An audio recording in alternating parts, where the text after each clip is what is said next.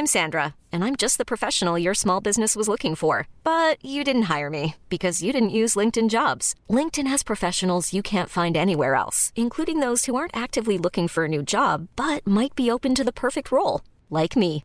In a given month, over 70% of LinkedIn users don't visit other leading job sites. So if you're not looking on LinkedIn, you'll miss out on great candidates like Sandra. Start hiring professionals like a professional. Post your free job on linkedin.com/achieve today.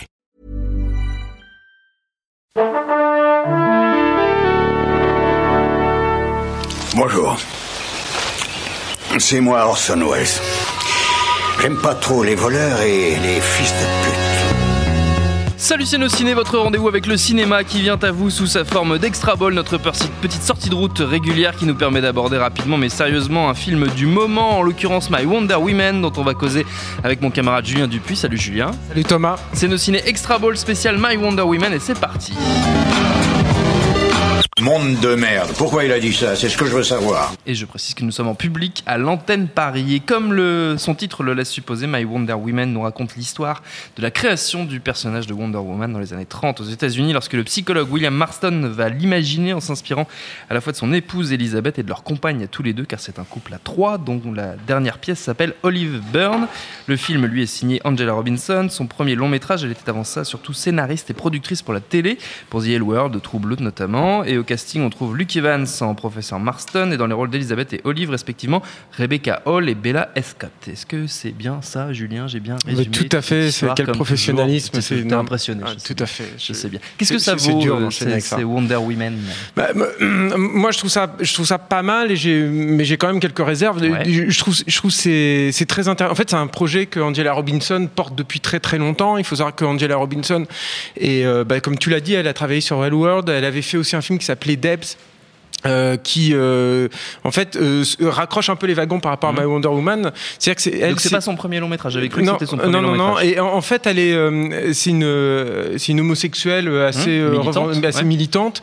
et déjà dans Debs, il y avait ça en fait en sous-texte. Hein, c'était pas le, le, le, le cœur du du, truc. Et comme beaucoup de, enfin, j'ai cru comprendre beaucoup d'homosexualité euh, femmes militantes, euh, le personnage de Wonder Woman est extrêmement importante en fait pour elle, euh, parce qu'il faut savoir, si, si, vous ne le savez pas, et c'est pas forcément une évidence, que elle a des origines tout à fait particulières en fait, Wonder Woman. Et, je trouve que c'est c'est salutaire en fait de rappeler ça après le succès du film de Patty mm. Jenkins, qui, à mon sens, et on en avait déjà parlé ensemble, nivelait totalement tout ce qui pouvait être un tout petit peu euh, euh, disons, subversif, mais en fait, mmh. tout ce qui fait le sel en fait, du personnage, qui est un peu résumé souvent à, une espèce de Captain America euh, féminin. féminin, parce mmh. qu'elle a un costume avec, qui rappelle la bannière étoilée, avec l'aigle, tout ça.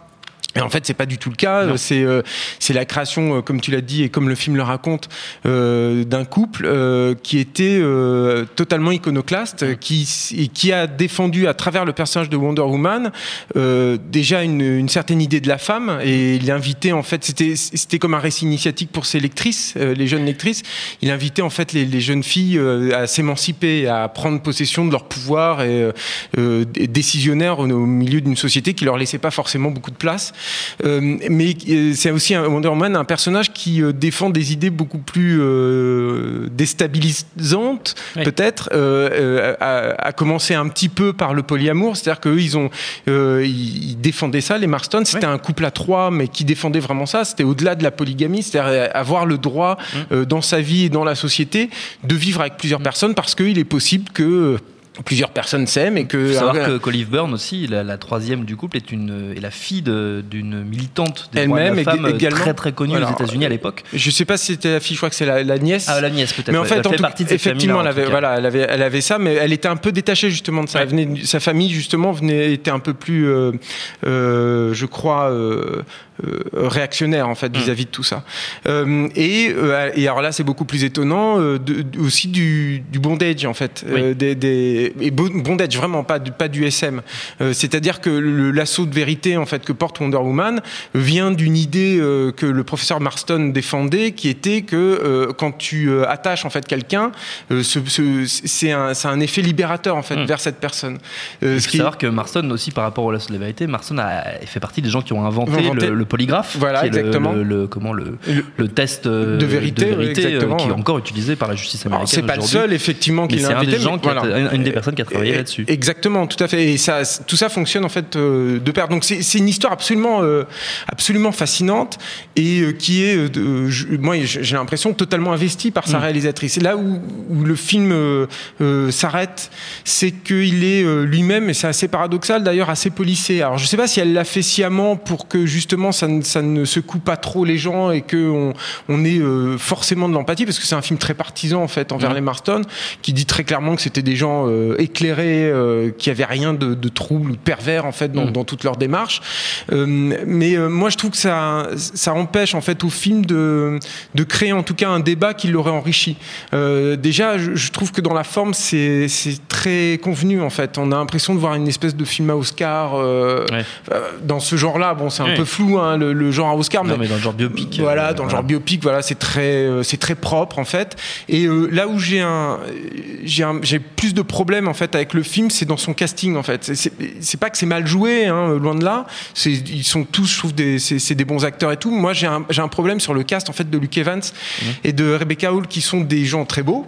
Euh, alors que les Marston n'étaient pas des gens très beaux du tout. Le, le, professeur Marston, si vous voyez des photos de lui, c'est un vieux bonhomme ventripotent. Elle, elle était sèche comme un coup de trique. Et, et assez euh, antipathique hein, sur les mmh. photos, c'est vrai comme ça. Ils ont rien de glamour. Bah voilà, et tu te dis bon, euh, effectivement que le, un couple à trois avec une jeunette, en plus une de leurs élèves et tout, il y a, y a, quelque chose d'un peu, peu, plus sulfureux bah, ça, un peu dérangeant que quoi. Trois man, que trois mannequins qui vivent C'est triste de le dire. Hein, J'espère que ce sera pas mal pris, mais c'est un peu plus dégueulasse en fait. Alors que là, dans le film, ben ils sont tous beaux et tout va bien et, et la vie est belle. Et, et, je trouve ça un peu dommage en fait qu'elle euh, qu'elle ait fait ces choix-là en fait. Mmh. Euh, encore une fois, je pense que c'est un projet au long cours hein, qui date d'avant en fait Wonder Woman, euh, le, le, film et tout. Elle, ça fait longtemps en fait qu'elle projette de ça. C'est euh, alors je crois que le film est adapté aussi d'une pièce de théâtre qui existe aussi depuis un moment qui, qui, tournait depuis un moment.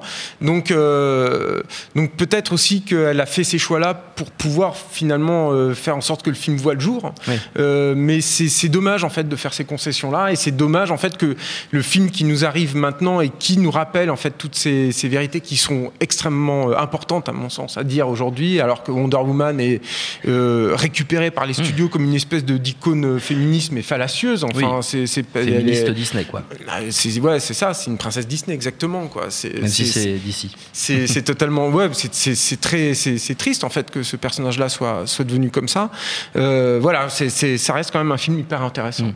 Est-ce que tu, je te pose la question, je ne sais pas du tout si tu es au courant ou pas, ah, mais c'est la question qui me vient euh, qu'on discute. Est-ce que le projet a été impacté de quelque manière que ce soit par justement la mise en chantier de Wonder Woman du côté de chez Warner je, je, crois que ça a accéléré le, la mise en, en chantier en fait, aidé du chose. film, voilà. Euh, mais, mais, après, c'est pas produit du tout par Warner, c'est un film indépendant, etc. Ça, Donc, sûr, euh... Mais on sait aussi que des fois, certains studios, même si ce sont des concurrents, oui. peuvent avoir des réticences justement à aller sur un terrain qui est oh. déjà colonisé, surtout par une machine comme Warner. En tout cas, et alors ça, c'est une chose qui est, qui est, plutôt bien, c'est que ça ne se sent pas. C'est-à-dire que oui. euh, quand ils doivent utiliser des images de Wonder Woman, ils utilisent des images de Wonder Woman. Je dis ça parce que sur la, la fiche, notamment, j'ai vu la fiche française, euh, il y a une espèce de copie en fait un peu cheap de Wonder Woman comme ça mm. qui peut euh, qui peut. Si on voit certains éléments du matériel promotionnel, on peut ne pas comprendre du tout de quoi ça parle. Voilà, bah, mais il y a, y a, des planches de BD euh, ouais. dedans. Euh, euh, on, on, voit, euh, il va chez, chez, chez l'éditeur en fait, et du mm. coup on voit Superman aussi, etc. Donc je pense pas non plus que Warner ait,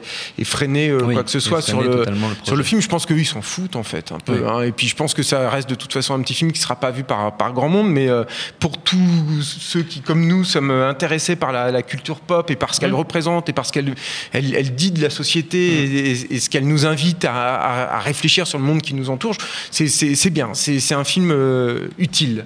Très bien. Voilà, je sais pas si c'est bien de dire que c'est un film oh, utile, mais enfin salutaire, c'est une bouffée voilà, d'oxygène, ça voilà. C'est mieux que c'est mieux que le Wonder Woman de Patty Jenkins. Voilà, c'est déjà, bon, c'est déjà ça. C'est pas, très difficile non plus. Mais hein. c'est déjà ça. Écoute, on se contente de peu. My Wonder Woman, c'est à voir en ce moment au cinéma. Notre truc est écoulé. Merci beaucoup, Julien. Merci à Jules, à la technique, à l'antenne Paris et au public pour l'accueil. Binge.audio pour toutes les infos utiles et on vous dit à très bientôt.